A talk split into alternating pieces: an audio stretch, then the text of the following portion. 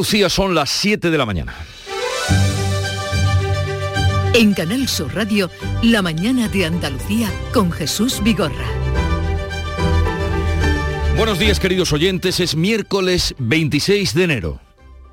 Aquí en el pueblo, pues claro, más o menos hay mucha gente de su edad y ya le digo que es inexplicable, o sea que hemos estado todos llorando, sufriendo, no sé, que nos costará también mucho asimilarlo porque claro, es que es un, palo muy grande.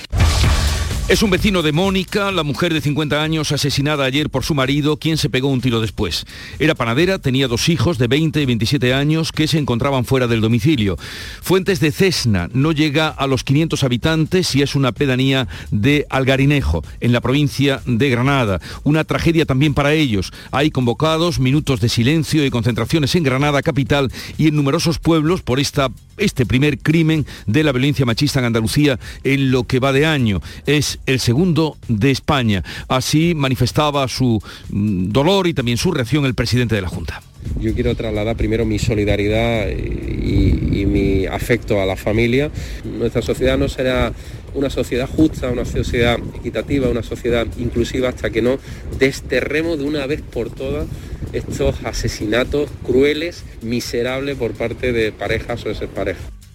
Palabras del presidente andaluz desde Bruselas, donde sigue hoy el viaje de trabajo. Hoy interviene en el Comité de las Regiones y volverá a pedir que todas las políticas comunitarias tengan un enfoque rural. El Cazamina Sella ha zarpado en las últimas horas desde Cartagena en Murcia rumbo al Mar Negro. Es el tercer buque que se suma a la flota de la Alianza Atlántica ante la amenaza rusa. No habrá más envíos de tropas españolas por el momento, según dijo ayer el ministro de Exteriores en el Congreso. La vía del diálogo sigue abierta. Hoy se van a reunir en París representantes de Alemania, Francia, Rusia y Ucrania, el llamado formato de Normandía. El viernes el presidente francés, Emmanuel Macron, será el primer dirigente europeo que entable diálogo directo con Vladimir Putin. Je pense que c'est important de là aussi garder ces de discussion. Es importante mantener los canales de diálogo abiertos. El objetivo inmediato es desescalar la tensión en la frontera ucraniana. En ese contexto y con voluntad lúcida hablaré con el presidente Putin el viernes por la mañana, no en persona, por teléfono. Veremos qué sale de ese encuentro o esa conversación. Josep Borrell, ahora jefe de la diplomacia de la Unión Europea, ha endurecido el tono de un día para otro. Dice ahora que Europa está en peligro.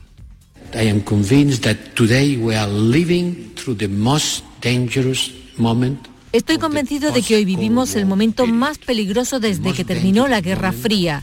Nos enfrentamos al riesgo de un gran conflicto militar en nuestro continente.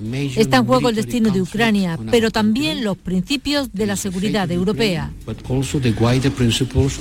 Estados Unidos, mientras tanto, ultima la respuesta por escrito que va a dar esta semana a las demandas rusas. La principal, les recuerdo, es que Ucrania no entre a formar parte de la OTAN. Otros asuntos que nos va a deparar este día. El Ministerio de Sanidad y las comunidades autónomas van a revisar hoy los aforos deportivos y es probable que los hagan más flexibles. El Comité de Expertos de la Junta decide hoy si prorroga el pasaporte COVID para entrar en residencias, hospitales, centros de restauración y ocio. Y los letrados de la justicia van a la huelga para forzar una subida salarial. En cuanto al tiempo, hoy será necesario el paraguas en el área del estrecho, oeste de Málaga y en Almería. En toda esa franja mediterránea sopla fuerte el levante y están activos los avisos amarillos por oleaje. En Málaga es en naranja hasta la una de la tarde ese aviso. Más sol que nubes en las demás zonas de Andalucía y máximas sin cambios. Y vamos a contrastar este pronóstico y cómo afecta en cada una de las provincias. ¿Qué- Cádiz, salud votaron. Pues en Cádiz hoy hay aviso amarillo por fenómenos costeros, intervalos de nubes, puede caer algún chubasco, 11 grados y la máxima 16. ¿Qué se espera en el campo de Gibraltar? Ángeles Carreras. Hola, ¿qué tal? Buenos días. Aquí tenemos 14 grados. Se espera una máxima de 16. El cielo está cubierto, se pueden esperar lluvias. Seguimos con el temporal. Ya se ha cancelado el primer barco a Ceuta de las 7 de la mañana. En Jerez, Pablo Cosano. Pues tenemos 18 grados de máxima prevista, 9 grados marca el termómetro hasta ahora y hay alguna nube en el cielo, pero mayormente despejado. ¿Cómo viene el día por Huelva, Sebastián Forero? En estos momentos tenemos 10 grados en la capital, predominio de cielos nubosos sin descartar alguna precipitación débil durante la primera mitad del día. 19 de máxima. En Córdoba, José Antonio Luque. 8 grados en la capital, cielo prácticamente despejado y esperamos 17 de máxima. 17 de máxima en Córdoba y en Sevilla, Pilar González. También 17 de máxima es lo que se espera. Ahora tenemos 11 grados, nubes y puede llover de forma débil y ocasional. Amanece en Málaga también, Bernal. Con los cielos eh, nublados, 13 grados en la capital, nos iremos a los 17 y como has avanzado ese aviso naranja por fenómenos costeros en todo el litoral. ¿Qué se espera en Jaén, Alfonso Miranda? Bueno, pues hoy se cumple de semana sin llover en la provincia de Jaén y hoy tampoco lo va a hacer, aunque esté el cielo cubierto de nubes. Han subido las temperaturas, 9 grados. Por Granada, Laura Nieto. Tenemos nubes y no se descartan precipitaciones débiles. 6 grados en estos momentos, máxima prevista 14. ¿Y cómo viene el día por Almería, María Jesús Recio? Algo lluvioso con nubes, de hecho han caído cuatro gotas hace un rato, pero ha dejado ya de llover, 14 grados, la máxima llegará a los 17. Para saber cómo están las carreteras a esta hora de la mañana, vamos a conectar con la DGT, desde allí nos atiende Enrique Marchán, buenos días. Buenos días, a esta hora situación muy tranquila en las carreteras de Andalucía, no encontrarán grandes incidentes ni tampoco retenciones que afecten a la circulación. Eso sí, empieza tráfico creciente en el puente del Centenario en Sevilla, en la SE30 y también en los accesos a Málaga, por lo que especial precaución en esas zonas.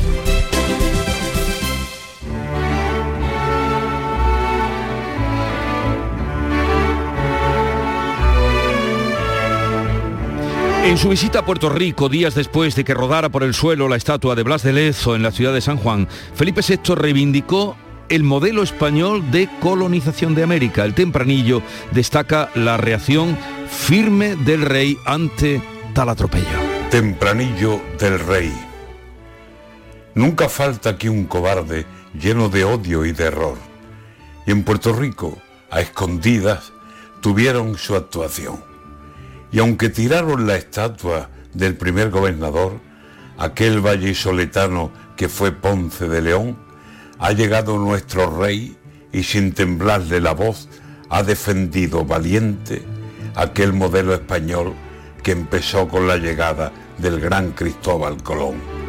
Así debe hablar un rey, con firmeza, con vigor, que sabe que nuestra historia sobrada está de razón después de hablar con orgullo de aquel gran logro español, a ver qué guapo derriba a Felipe de Borbón. Antonio García Barbeito que volverá con los romances perversos al filo de las 10, hoy dedicados a ese primer crimen machista que ha tenido lugar en Algarinejo, primer crimen machista en Andalucía, en Algarinejo, Granada.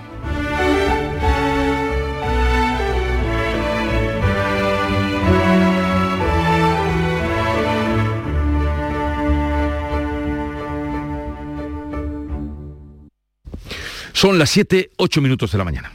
¿Estás lesionado? Elige la fisioterapia avanzada de Clínicas Bayman. En Clínicas Bayman ponemos a tu servicio fisioterapeutas de primer nivel equipados con la última tecnología. Nuestra meta es tu recuperación. Somos la fisioterapia oficial de 18 federaciones deportivas de Andalucía. Si necesitas recuperar tu salud, tu rendimiento y tu bienestar, pide tu cita en clínicasbayman.es. Andalucía, verde, sostenible y circular. Nuevos retos medioambientales, tecnológicos, económicos y sociales con el nuevo Proyecto de Ley de Economía Circular de Andalucía. Únete a la Revolución Verde. Consejería de Agricultura, Ganadería, Pesca y Desarrollo Sostenible. Junta de Andalucía. La mañana de Andalucía La mañana de Andalucía con Jesús Vigorra. Noticias. Vamos a contarles la actualidad de este día. Crimen machista en Granada. Una mujer de 50 años ha sido asesinada este martes por su marido en una pedanía de Algarinejo, Granada. Carmen Rodríguez Gazón. La delegación del Gobierno contra la Violencia de Género ha confirmado que se trata del primer asesinato machista del año en Andalucía. Mónica, de 50 años, fue apuñalada en la panadería que regentaba en la pedanía de Fuentes de Cesna. Una trabajadora fue la que encontró el cuerpo en el suelo del establecimiento y también halló el cadáver del agresor que se había quitado la vida disparándose tras el crimen. No había denuncias ni indicios que pudieran prevenir la tragedia. Aquí en el pueblo, pues claro, más o menos hay mucha gente de su edad y ya le digo que es inexplicable, o sea que hemos estado todos llorando, sufriendo, no sé, que nos costará también mucho asimilarlo porque claro, es que es un palo muy grande. La consejera de Igualdad y Política Social, Rocío Ruiz, ha reiterado la necesidad de colaborar activamente denunciando las situaciones en las que haya presuntos malos tratos. Esta señora no, no había acudido a ninguno de los recursos ni había puesto, interpuesto denuncia por violencia de género. Cualquier persona que tenga el mínimo indicio de que una mujer esté sufriendo este tipo de violencia, quede la señal de alarma. Tanto el presidente del Gobierno como el de la Junta han condenado este crimen machista. Juanma Moreno ha llamado a desterrar de una vez por todas de la sociedad estos asesinatos crueles y miserables. Pedro Sánchez ha asegurado que el Gobierno no parará hasta erradicar la violencia machista que se ha cobrado ya la vida de 1.128 mujeres en España desde 2003, cuando comenzaron los registros. Y sigue en Bruselas el presidente de la Junta. Hoy se va a reunir con la presidenta del Parlamento Europeo y con eurodiputados españoles del Partido Popular. Por la tarde interviene en el Pleno del Comité de las Regiones, Beatriz Galeano. Sesión, en la que se va, sesión, decía, en la que se va a analizar la situación de las zonas rurales de Europa. Ya este martes Juanma Moreno planteaba a los dos vicepresidentes de la Comisión con los que se reunió que toda la agenda europea tenga un enfoque rural para garantizar de esta manera el futuro de estas zonas y que se les dote de recursos suficientes. Y como ya anunciara, el presidente de la Junta ha trasladado su inquietud por la distribución de los fondos europeos por parte del Gobierno de España. Ha pedido más transparencia y una mayor participación de las comunidades, asegurado que no se trata de criticar a Pedro Sánchez, sino de defender los intereses de Andalucía. Yo siempre he mantenido una máxima lealtad con el Gobierno de España y la voy a mantener siempre. Pero mi obligación como presidente de todos los andaluces es defender los intereses de 8.600.000 andaluces. Yo no vengo a defender a, al señor Sánchez, para defender al señor Sánchez ya está su propio partido, yo vengo a defender a los andaluces y Andalucía.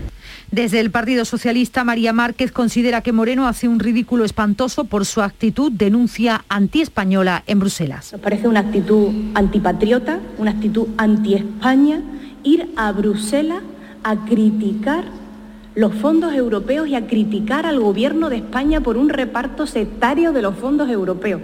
Hay que tener cuajo político cuando de las seis comunidades autónomas más beneficiadas en nuestro país, cuatro son del Partido Popular.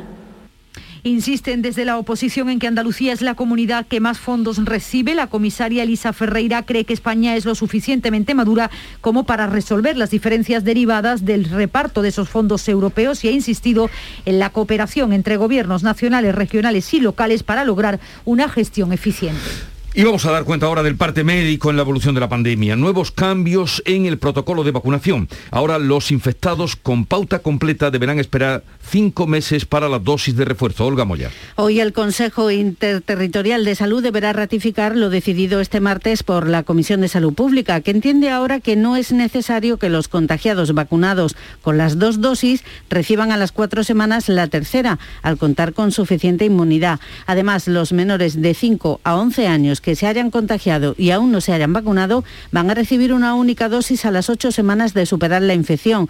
Y si la enfermedad se detecta después de haber recibido la primera dosis, la segunda se administrará dos meses después. Y también hoy se reúne el Comité de Expertos de la Junta que solicitará previsiblemente la prórroga del pasaporte COVID para hostelería, residencias y hospitales hasta el 15 de febrero. Y no se prevén otras medidas pese a que Andalucía registraba este martes la mayor cifra diaria de ingresos hospitalarios y de fallecidos de la sexta sexta ola, 273 nuevos pacientes y 39 fallecidos. Los contagios siguen a la baja, eso sí, con 6.300 nuevos positivos que dejan la tasa de incidencia en Andalucía 1.316 casos por 100.000 habitantes. El consejero Jesús Aguirre confía en que el final de esta sexta ola se alcance a finales del próximo mes de febrero y que se pueda celebrar con normalidad la Semana Santa. Yo espero eh, la salida de la borriquita, la primera chicotada la yo. Espero. Eh, yo tengo que tener esa esperanza de tener una Semana Santa normal. Eh, vemos la evolución de la ola. Esta ola posiblemente para febrero, ya bien metido febrero, esté en una fase de estabilización. La Diputación Permanente del Parlamento vuelve a estudiar hoy la petición de un pleno extraordinario sobre la situación del sistema sanitario en Andalucía. Partido Socialista y Unidas Podemos han registrado juntos la iniciativa después de que hace dos semanas fuera rechazado por los votos de PP y Ciudadanos. Vox se abstuvo a pesar de haber anunciado su voto favorable. Su decisión impidió finalmente la celebración de este pleno extraordinario fuera del periodo de sesiones.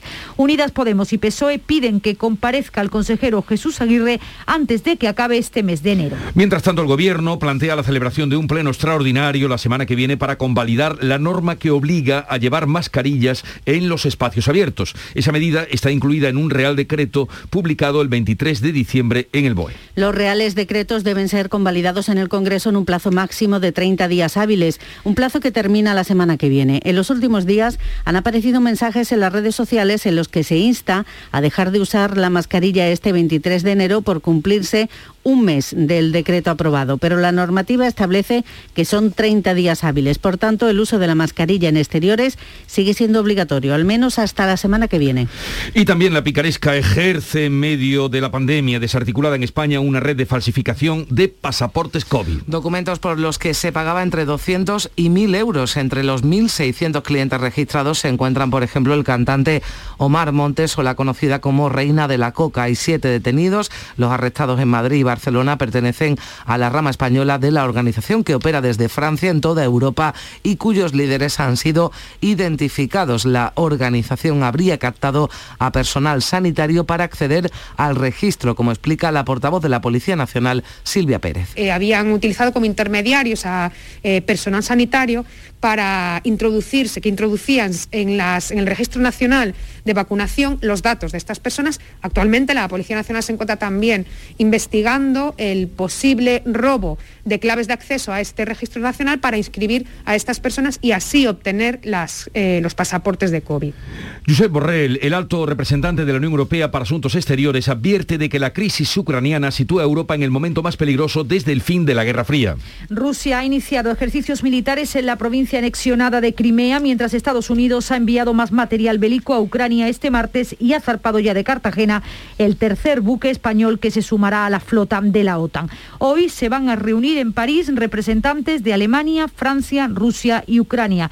El viernes, Emmanuel Macron y Vladimir Putin hablarán por teléfono. El presidente francés será el primer dirigente europeo en hablar directamente con el presidente ruso. Rusia demanda a la OTAN un compromiso por escrito de que no permitirá la entrada de Ucrania en la Alianza Atlántica y amenaza con cortar el suministro de gas si Europa y Estados Unidos la sancionan. Aquí en España, el ministro de Asuntos Exteriores, en su comparecencia en el Congreso la pasada tarde, ha pedido unidad a los grupos políticos para afrontar la crisis de Rusia y Ucrania.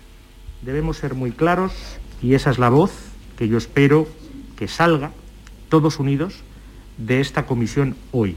Cualquier acto de agresión constituiría una violación gravísima del derecho internacional en Europa y debería tener una respuesta contundente también a nivel europeo.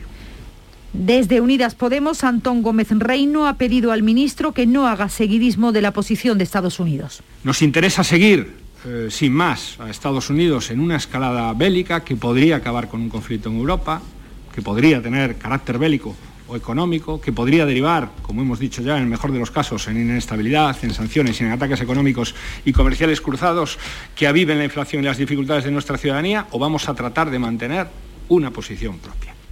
Por su parte, en el Partido Popular exigen que, dado el apoyo de Pablo Casado a la acción del Ejecutivo, al menos clarifiquen la posición de todos los miembros del gabinete. Valentina Fierro, del Partido Popular. No representa usted a un gobierno, representa usted a una facción del gobierno. Habla usted en nombre de 16, pero hay otros seis que no están de acuerdo y esto lo sabemos aquí y en Sebastopol. Los letrados de la Administración de Justicia, antiguos secretarios judiciales, están convocados hoy a una huelga. Los letrados, eh, esa protesta de los letrados van a parar parte de los juzgados de todo el país y se espera un seguimiento masivo por parte del colectivo. Son 4.300 secretarios judiciales, unos 800 en toda Andalucía que reclaman una equiparación salarial con jueces y fiscales, un complemento de 190 euros. Tienen nuevas competencias y más trabajo y reivindican representación propia para poder defender sus intereses ante el Ministerio de Justicia. Piden que se cubran las plazas de secretarios judiciales que están pendientes. Además, La novedosa huelga cuenta con servicios mínimos en los juzgados de guardia o causas con preso. Los juicios y otros actos judiciales se van a ver afectados para los ciudadanos. Un apunte económico porque el Fondo Monetario Internacional, el FMI, da un varapalo a las previsiones de crecimiento del gobierno español para 2021 y lo fija en 1,6 puntos por debajo de la previsión del departamento de Nadia Calviño. Sí, deja el pie en un 4,9% el año pasado y mantiene la estimación para este 2022 en el 5,8%. La ministra de Hacienda, María Jesús Montero, se reafirma en sus cálculos. Estamos en récord de creación de empleo y puedo decir que también estamos en récord de recaudación tributaria durante el año 21. Por tanto, creemos que el escenario es un escenario fuerte, que la inercia del último trimestre nos permite reafirmarnos en nuestras previsiones de crecimiento. Desde el Partido Popular inciden en la falta de credibilidad de las previsiones del Ejecutivo. 7.20 minutos de la mañana, enseguida completamos la información con la revista de prensa de Paco Reyero. Todo el deporte de Andalucía lo tienes en El Pelotazo de Canal Sur Radio. La información de nuestros equipos, las voces de los deportistas y los protagonistas de la noticia. Tu cita deportiva de las noches está en El Pelotazo, de lunes a jueves a las 11 de la noche, con Antonio Caamaño. Quédate en Canal Sur Radio, la radio de Andalucía.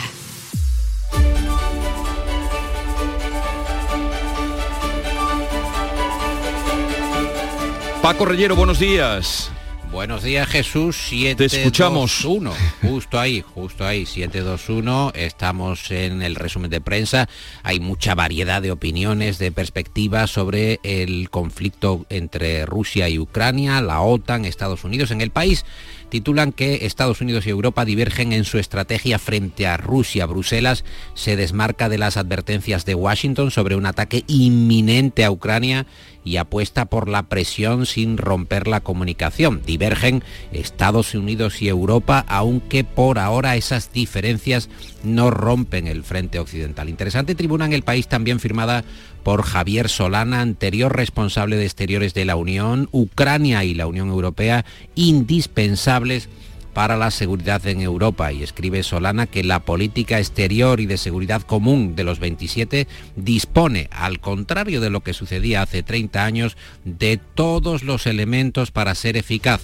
Ahora lo que tienen que conseguir es ejecutarla, dice con cierta sorna solana porque a ver quién ejecuta, quién se mueve en Bruselas, ese paraíso de burocracia. En ABC, foto a toda plana para el encuentro entre Macron y Scholz, el presidente francés, que lidera una iniciativa diplomática de la Unión Europea, como venimos contando, para lograr la desescalada en el conflicto entre Rusia y Ucrania. De hecho, Macron, recuerda la vanguardia en su portada, se va a entrevistar, va a llamar por teléfono a Putin este viernes para rebajar la tensión. ¿Y España? ¿Cuál está siendo realmente nuestro papel? Se pregunta la prensa y se pregunta, por ejemplo, El Mundo Diario que apunta a que el gobierno español está interesado en trasladar que su actuación es crucial, que somos muy importantes, pero Sánchez ha sido excluido, como sabemos, de los contactos de Biden con los diferentes líderes europeos. Eso sí, se han producido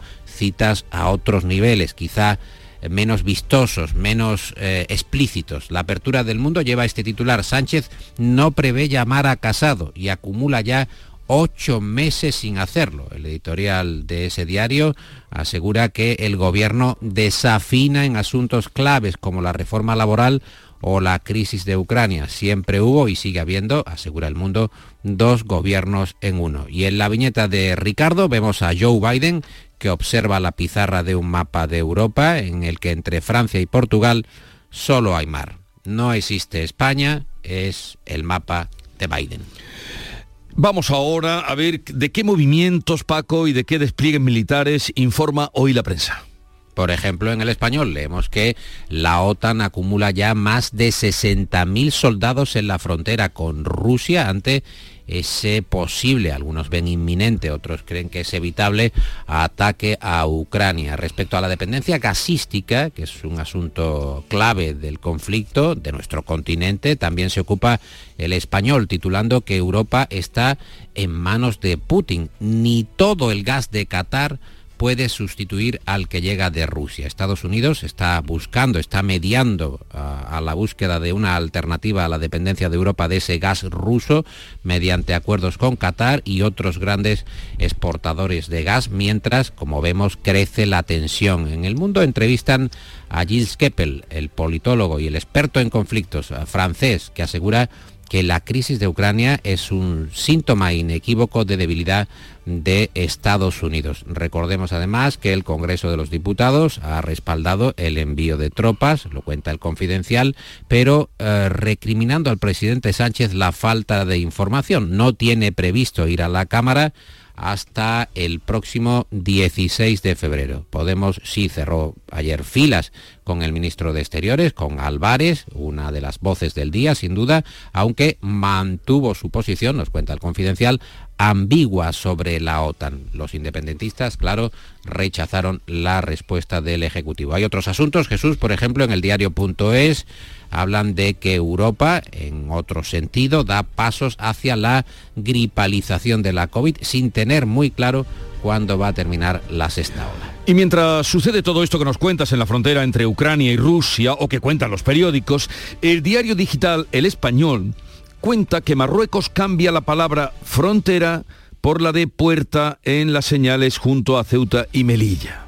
La Dirección General de la Seguridad de Marruecos, que ha eliminado ese término, frontera, en los edificios y en los carteles del norte del país, junto a Ceuta y Melilla, la medida de Rabat, que deja un eh, reguero de estupor, es un movimiento sin precedentes y llega en mitad de la crisis que libran España y Marruecos desde hace ya más de un año. Hay más asuntos. En ABC, por ejemplo, cuentan que la gestión de los fondos de la Unión Europea ya ahuyenta a las multinacionales.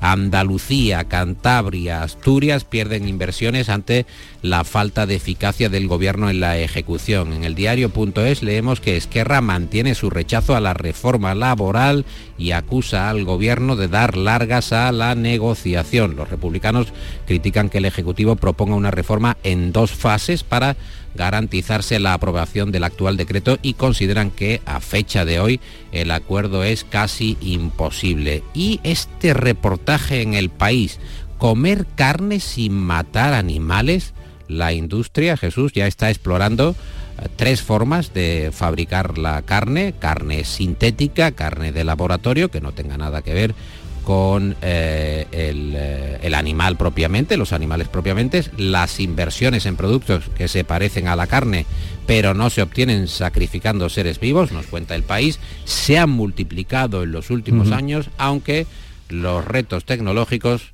aún son importantes. No sé a dónde vamos a llegar. ¿Qué nos quedará por comer? Nuria Caciño, buenos días. Hola, ¿qué tal? Muy buenos días. ¿Cómo estamos? Bueno, encantados de saludarte. Oye, Martial será presentado hoy como nuevo jugador de Sevilla. ¿no? A la una de la tarde está previsto que Martial comparezca ante los medios. El francés procedente del Manchester United se encuentra desde ayer en la ciudad hispalense, donde llegaba pues para firmar con el Sevilla hasta final de temporada en calidad de cedido sin opción de compra. Hoy será presentado y mañana se entrenará con sus nuevos compañeros. No estarán en esa sesión de trabajo ni Bono, ni Munir, ni tampoco Nesiri, quienes se clasificaban anoche con Marruecos para los cuartos de final de la Copa de África. En el Betis, el que se va a librar de viajar con su selección para la disputa de los partidos clasificatorios para el Mundial es el argentino Guido, que está pasando cuarentena al haber dado positivo. Es por ello que el Betis podría contar con él para los cuartos de final de Copa ante la Real Sociedad la semana que viene. Mientras en el Granada se ha hecho oficial la cesión de Luis Abrán, que jugará hasta final de la presente temporada en el Cruz Azul mexicano y parece que en breve se podría cerrar la incorporación del centrocampista del Estrella de Belgrado, Petrovic.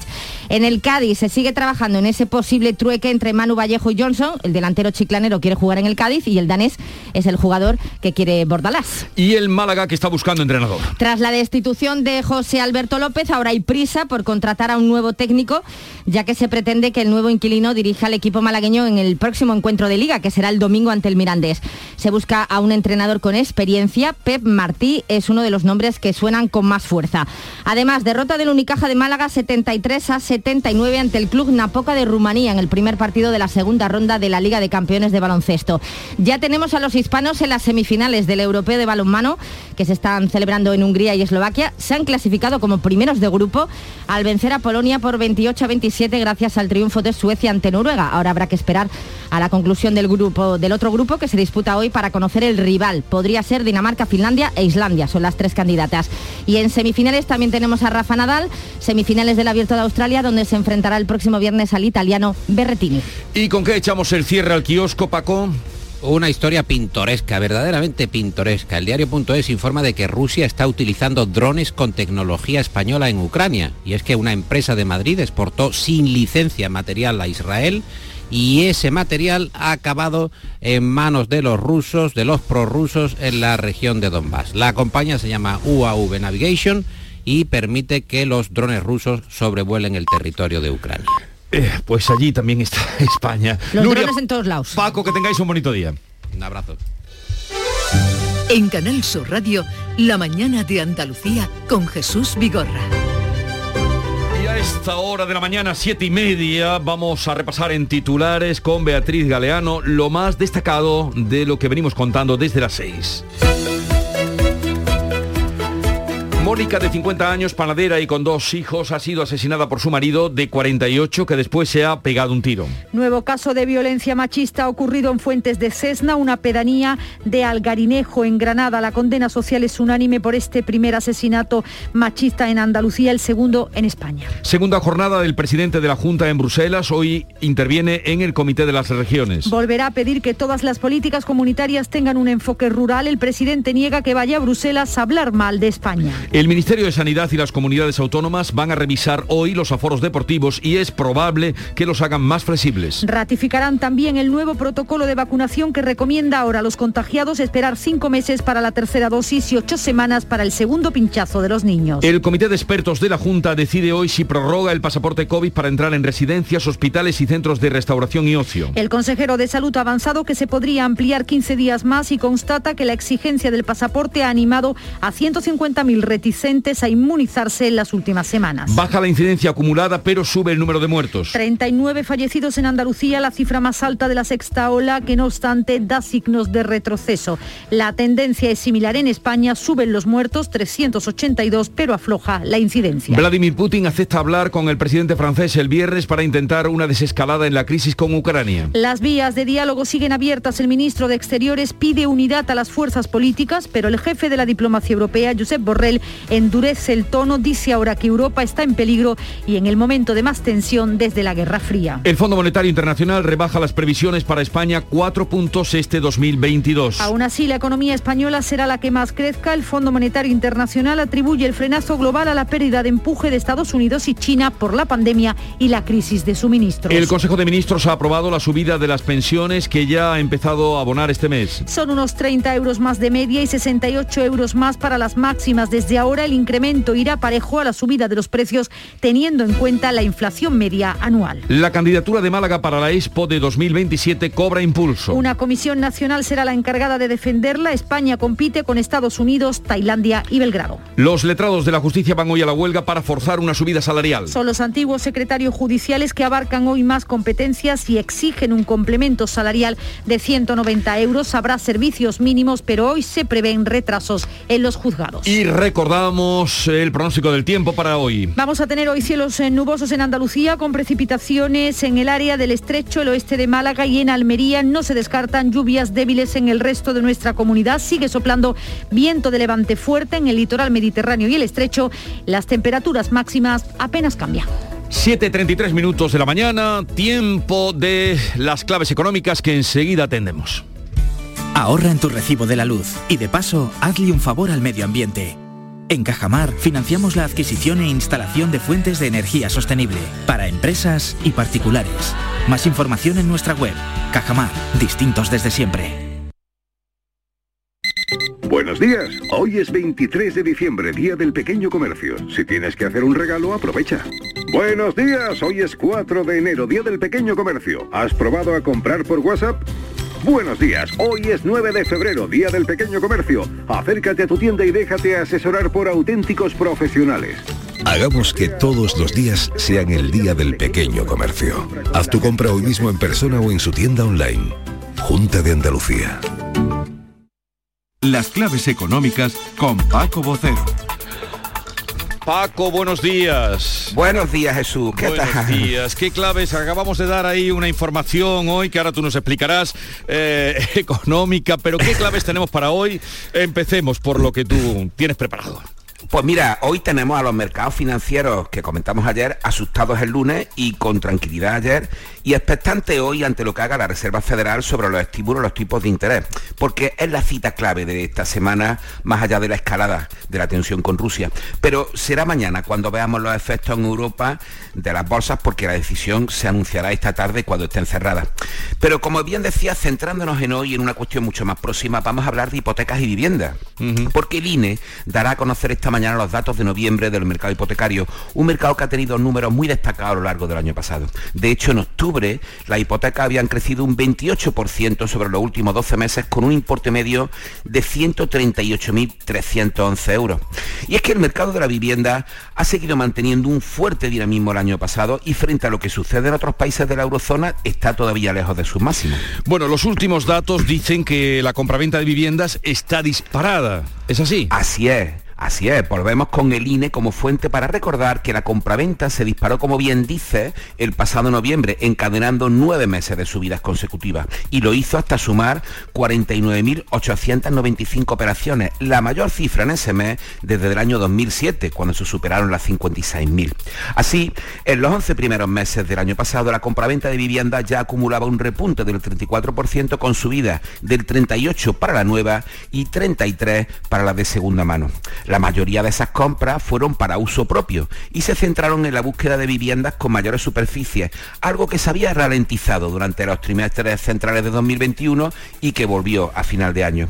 No obstante, también se ha notado la inversión mm, en la compra para la, la compra para inversión, perdón. De hecho, en el segundo trimestre de 2021, la rentabilidad de la vivienda, que es la del alquiler más la variación de precios, se colocó en el 7% anual frente al 5,2% de 2020 según el Banco de España. Y en cuanto a los precios, crecieron un 3% a lo largo del año, según Sociedad de Tasación, con un precio medio del metro cuadrado de 2.551 euros en España y de 1.794 en Andalucía. Muy bien, pues con todos estos datos podemos hacernos una idea de la situación, pero ¿y las perspectivas para este año? ¿Qué dicen? Pues mira, quedémonos con las últimas previsiones y en este caso las de ayer de la Federación de Asociaciones Inmobiliarias, que estima para que para 2022 habrá estabilidad y continuidad en el mercado, con tendencia al alza y sin vislumbrar ningún tipo de burbuja, según su encuesta sobre las compraventas de vivienda para este año. Y sobre los precios creen que van a seguir al alza, sobre todo en las grandes capitales, pero de forma moderada y por debajo de, la inflación. Pero Paco, Paco, cuéntanos eh, ese jarro de agua fría que sobre las previsiones del gobierno para el 2022 echaba ayer el Fondo Monetario Internacional, el FMI. Eh, Bueno. Cuéntanos, porque dice, eh, bueno, ahora tú nos explicas, pero lo que venía a decir es que rebaja las previsiones para España cuatro puntos. Bueno, va, cu- cuatro décimas. Cuatro, Cuatro décimas, de punto. cuatro Exactamente, sí. No, no. Le he pegado un arreón. Ha, sido un arreón, ha sido un gran arreón. Imposible. Sí, mira. El, el fondo lo que ha hecho ha sido su primera revisión del año y ha rebajado el crecimiento mundial por el Omicron, fundamentalmente eh, los problemas persistentes en las cadenas de suministro a nivel global, la inflación en Estados Unidos y sus consecuencias, por eso yo comentaba al principio lo que hemos hablado de los tipos de interés y los eh, fundamentalmente que empiezan a partir de hoy, y los problemas de China y lo que se esconde en su sector inmobiliario, a pesar de lo que conocemos y hemos contado. Recordemos la historia de Evergrande y compañía. Así como también en el conjunto va a haber una recuperación más lenta, según el fondo, del consumo privado. De todas formas, mira, nuestra rebaja mantiene nuestro crecimiento para este año y aumenta ligeramente para 2023 por encima de la media europea, que es muy importante de la eurozona. Y por cierto, vamos a ver o no cómo se acerca el fondo o no a estas previsiones, porque este viernes vamos a tener dato adelantado del PIB del año pasado, como dijimos el lunes. Así que veremos si acierta con ese 4,9 que nos da el cierre de 2021. Bueno, pues ya lo veremos y tú nos lo contarás. Paco, que tengas un buen día y hasta mañana. Igualmente, hasta mañana. Hasta mañana, adiós. En Canal Sur Radio, por tu salud, responde siempre a tus dudas. Hoy hablamos de la esclerosis múltiple, una enfermedad autoinmune que cada día tiene más prevalencia. ¿Es cierto que podría tener alguna relación con la llamada enfermedad del beso? Esta tarde en el programa actualizamos los datos, hablamos con pacientes y vuestras dudas y consultas a los mejores especialistas en directo.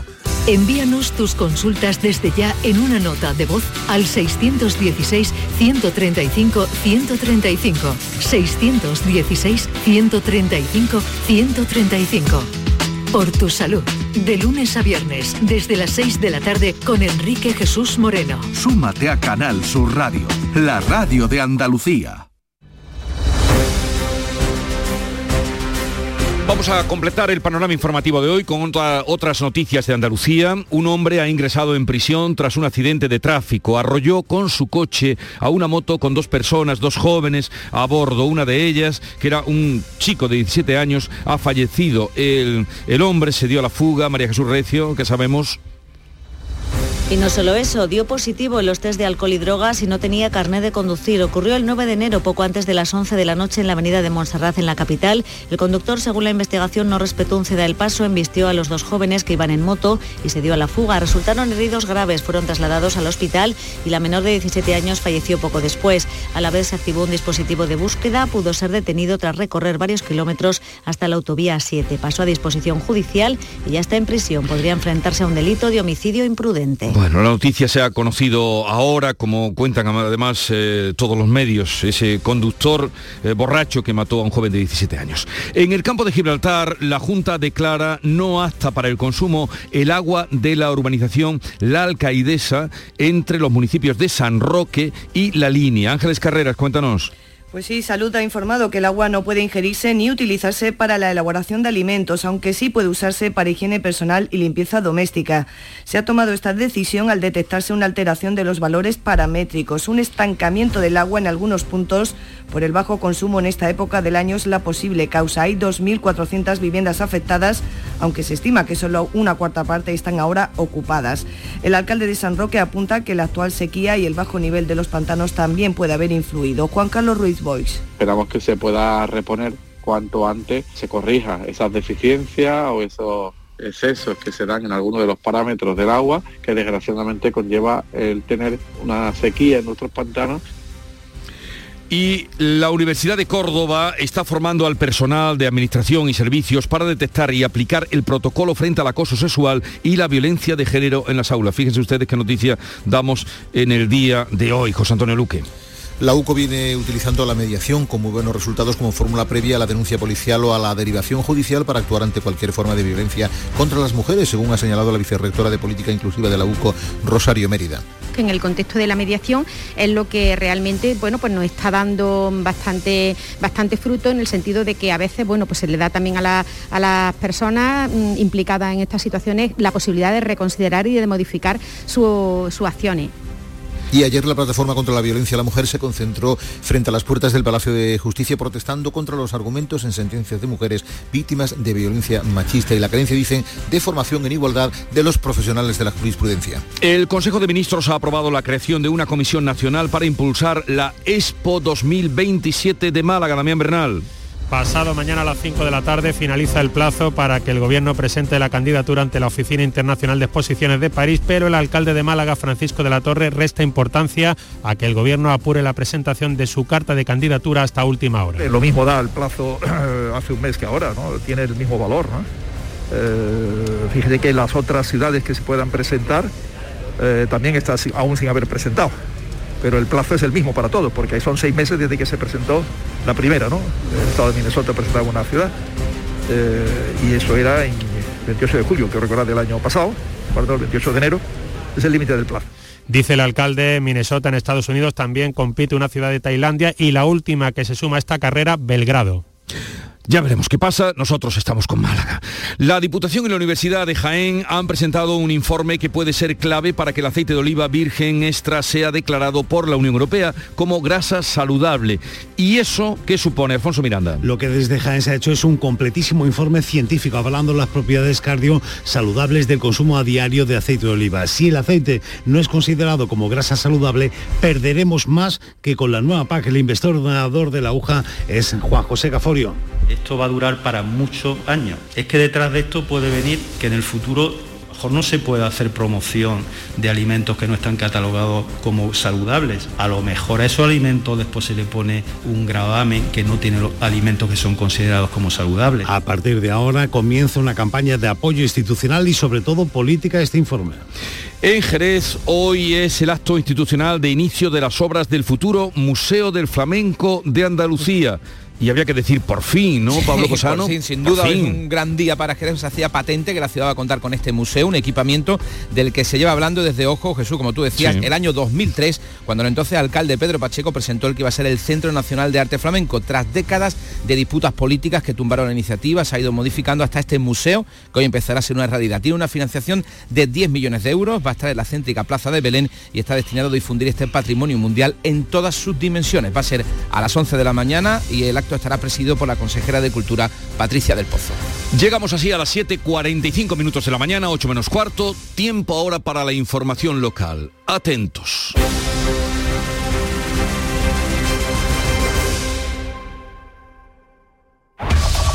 En la mañana de Andalucía de Canal Sur Radio, las noticias de Sevilla. Con Pilar González.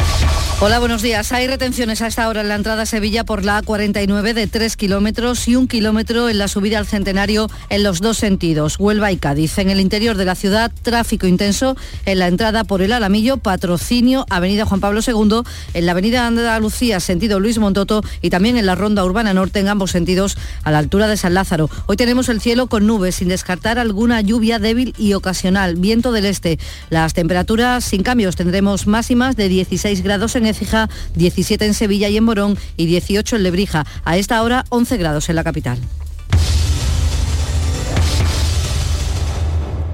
Plan contigo de la Diputación de Sevilla para reactivar la economía y el empleo en toda la provincia. 370 millones de euros en empleo e inversión. Contigo, con un 85% de gestión directa desde los ayuntamientos, 130 millones de euros para empleo y apoyo a las empresas, para formación y programas de empleo directo, 240 millones de euros para, entre otras inversiones, 85 millones para obras locales, 33 para servicios públicos, 16 millones para la reactivación de la cultura y el deporte, más de 20 millones para financiación de programas europeos y mucho más. Sellado de fin de obras de casas consistoriales, vehículos de limpieza viaria. Plan contigo. 370 millones de euros en empleo e inversión. Diputación de Sevilla.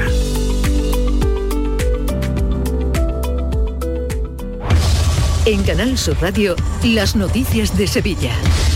Los hospitalizados por coronavirus superan el medio millar, son ya 513 los ingresados, también sube la ocupación en UCI con 60 personas. La tasa de incidencia, en cambio, baja 85 puntos y está en 908 casos por 100.000 habitantes, tras sumar 876 contagios. Han fallecido 6 personas, con lo que en esta semana ya contabilizamos 14 fallecidos.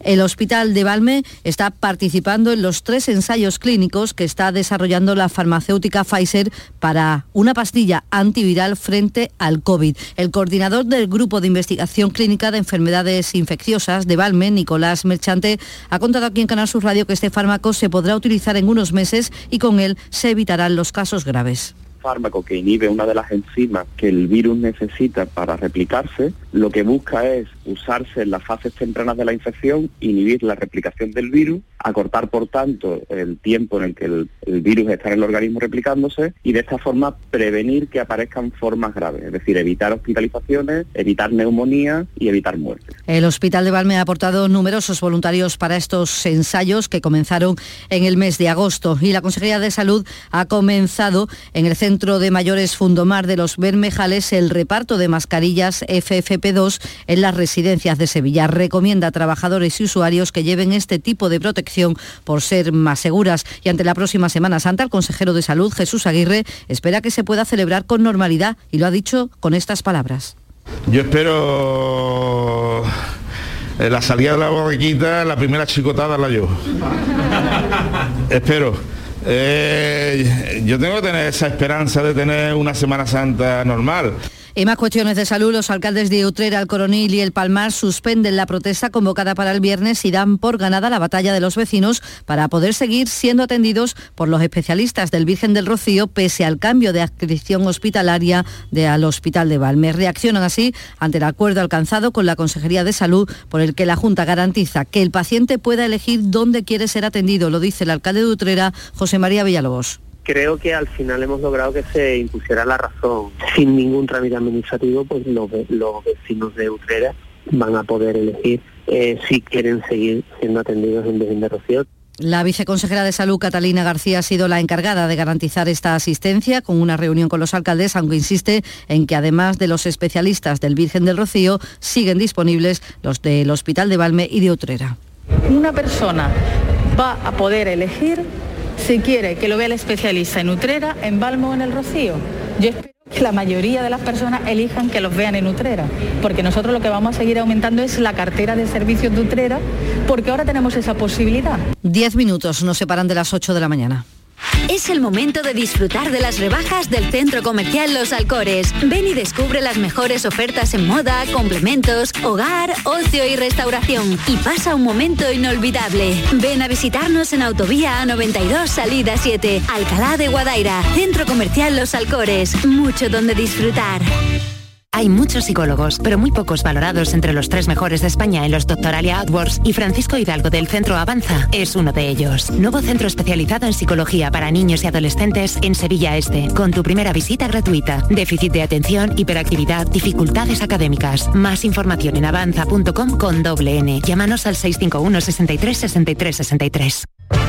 El miércoles 26 de enero os esperamos en el auditorio Nissan Cartuja de Sevilla a las 7 de la tarde para disfrutar del show del comandante Lara, en vivo y en directo.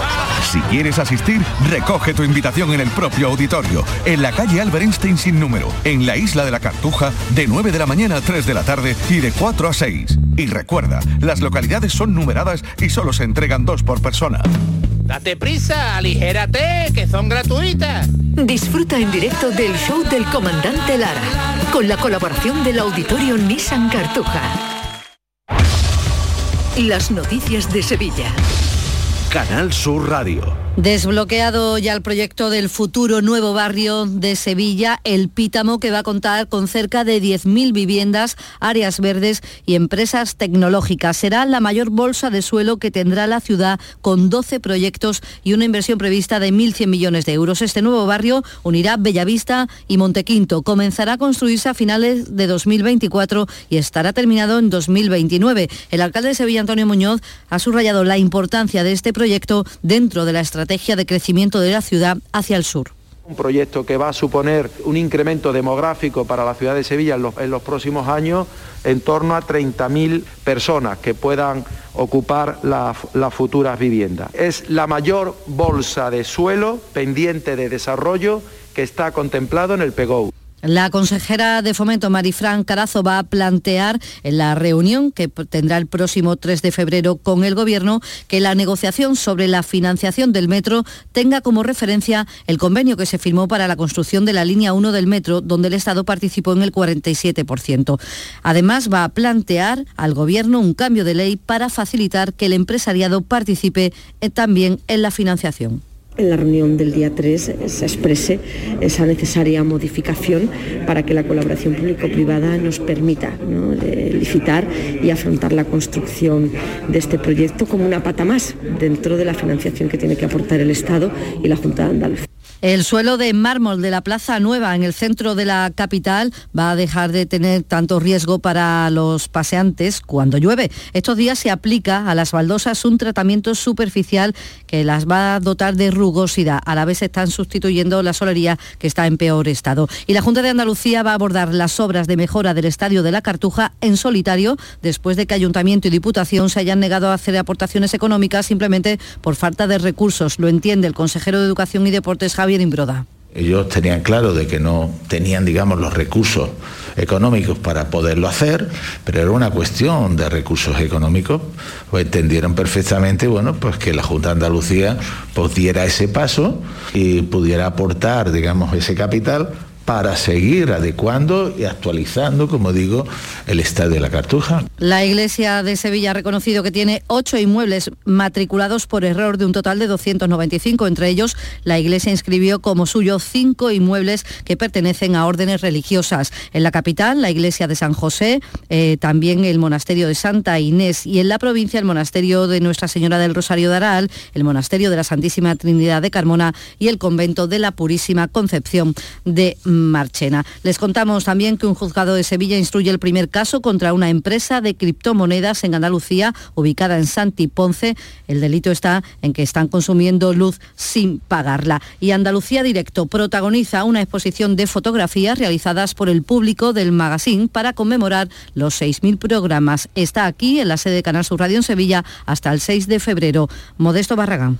Es una exposición que han hecho los andaluces a pie de calle y que está pensada para la calle. Por eso estamos diciendo en todos sitios que tiene su punto de partida en la sede de la RTVA en Sevilla, pero que tiene por objetivo estar en las principales calles y plazas de Andalucía y en aquellos lugares en donde cada día hacemos directos. El director y presentador de Andalucía Directo espera que tenga mucho éxito esta exposición que está aquí en Sevilla, en Canal Sur. A esta hora 6 grados en Albaida, 9 en Boyullos, 8 en La Campana, 11 grados en Sevilla.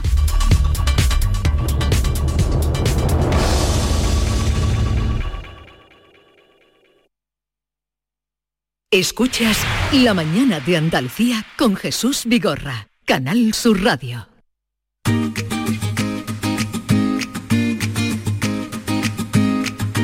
Vitaldent les ofrece este programa. Son las 8 menos 5, tiempo ya para el deporte. Nuria Gaciño, ¿qué tal? Muy buenos días. Muy buenos días. Bueno, vamos a comenzar con la llegada de ese eh, fichaje, flamante fichaje del Sevilla, el de Anthony Martial, que finalmente ya aterrizaba este martes en la capital hispalense. Y que va a ser presentado hoy como nuevo jugador del Sevilla. Desde ayer, como dices, Carmen, se encuentra el jugador francés en Sevilla a la una de la tarde. Hoy está previsto que sea presentado como nuevo jugador del equipo de Nervión. Procedente del Manchester United, ha firmado con el Sevilla hasta final de temporada en calidad de cedido sin opción de compra. Vamos a ver cuáles son sus impresiones en la presentación que va a comenzar a la una de la tarde. Ya mañana lo veremos en acción entrenándose con sus nuevos compañeros. Hay algunos que tendrá que esperar para conocer, como son por ejemplo Bono, Munir y Enesiri, quienes se clasificaban anoche con Marruecos para los cuartos de final de la Copa de África. De hecho, Enesiri marcó uno de los dos goles del equipo marroquí. En el Betis respiran aliviados, un tanto aliviados porque el mm. argentino Guido no ha tenido que viajar, no viaja finalmente con su selección para la disputa de los partidos Pero puede llegar a la Copa. Claro, pero puede llegar para la Copa. De momento está pasando cuarentena. Eh, esperemos que se recupere lo antes posible después de haber dado positivo. Así que el Betis por lo menos eh, se frota las manos pensando que podrá contar con él eh, la semana que viene para ese partido de los cuartos de final de Copa ante la Real Sociedad. Sin lugar a dudas es uno de los hombres más importantes en el esquema de Pellegrini. Y mientras tanto tenemos al Granada y al Cádiz trabajando también. El Granada se ha, se ha hecho oficial la cesión de Luis Abrán, que va a jugar hasta final de la presente temporada en el Cruz Azul mexicano y parece que en breve se podría cerrar la incorporación del centrocampista de la Estrella de Belgrado, Petrovic. Y en el Cádiz, pues siguen trabajando para ese posible trueque, para ese posible cambio eh, de Manu Vallejo, el delantero chiclanero, que podría volver otra vez al conjunto cadista, procedente del Valencia. Y mientras tanto, el técnico del conjunto Che Bordalán, pues al jugador que quiere es a Johnson. Entonces, a ver si se hmm. puede eh, forzar ese trueque. Bueno, pues entretenidos en el mercado de fichajes con ese parón liguero eh, de esta semana, los equipos de primera, mientras el Málaga, bueno, ya hablábamos de la eh, salida del entrenador, pero ya parece que tiene, que tiene recambio. Es que además eh, quieren darse prisa porque hmm. ese nuevo inquilino en el banquillo malagueño, después de la destitución de José Alberto López, quieren que se siente, que dirija al equipo el próximo domingo en el partido de liga frente al Mirandés. Así que se están dando mucha prisa para poder eh, realizar esa contratación. Se busca sobre todo entrenador con experiencia y Pep Martí es uno de los nombres que suena con más fuerza en estos momentos. Bueno, pues eso en el Málaga y vamos a dejar el fútbol a un lado porque hay otro deporte que nos tiene además con mucho interés y con muchas alegrías el balonmano porque los hispanos están ya en semifinales, Nuria. Y se han clasificado como primeros de grupo al vencer a Polonia por 28 a 27 y gracias también al triunfo de Suecia ante Noruega 24 a 23. En esa selección tenemos a un andaluz, almeriense de Carboneras, se trata de Agustín Casado, que en el pelotazo nos ha contado cómo está aprovechando esta oportunidad. Y es que hace un año ni figuraba en la prelista del Mundial y ahora carga en el europeo con una gran responsabilidad, la responsabilidad anotadora. Eh, hay jugadores que se han retirado, otros que no han podido venir por lesión, otros porque tal, pero intentar aprovechar la oportunidad al máximo y, la verdad es que desde el primer momento tanto el grupo como el staff técnico y todo, pues nos lo han, nos han facilitado mucho y bueno, eh, eh, muy contento por ello y muy contento porque intentar aprovechar la oportunidad a muerte y, y bueno, estamos en una semi entre los cuatro mejores de Europa y no es fácil, ¿no? Bueno, pues semifinales ya para los hispanos y semifinales también para Rafa Nadal en el Open de Australia, Nuria. Se va a enfrentar el próximo viernes, es decir, de la madrugada del jueves al viernes, en torno a las cuatro y media de la mañana, hora española, se va a medir al italiano Berretini. No lo pasó bien ayer Nadal ante el canadiense Shapovalov, al que le costó ganar, de hecho tuvimos que llegar, mm. bueno, tuvieron que llegar hasta el último set, hasta el quinto set y encima con problemas estomacales, pero ya está dos partidos de poder conseguir ese abierto de Australia. Pues ojalá que sí. Gracias Nuria, hasta aquí el deporte. En Vitaldent, este mes, 15% de descuento en tu tratamiento dental. Porque sabemos que tu sonrisa no tiene precio. ¿Cuál? ¿Mi sonrisa? ¿Será la mía? Oye, ¿y la mía? Claro, la vuestra y la de todos. Hacer sonreír a los demás no cuesta tanto. Pide cita en el 900 101 001 y ven a Vitaldent.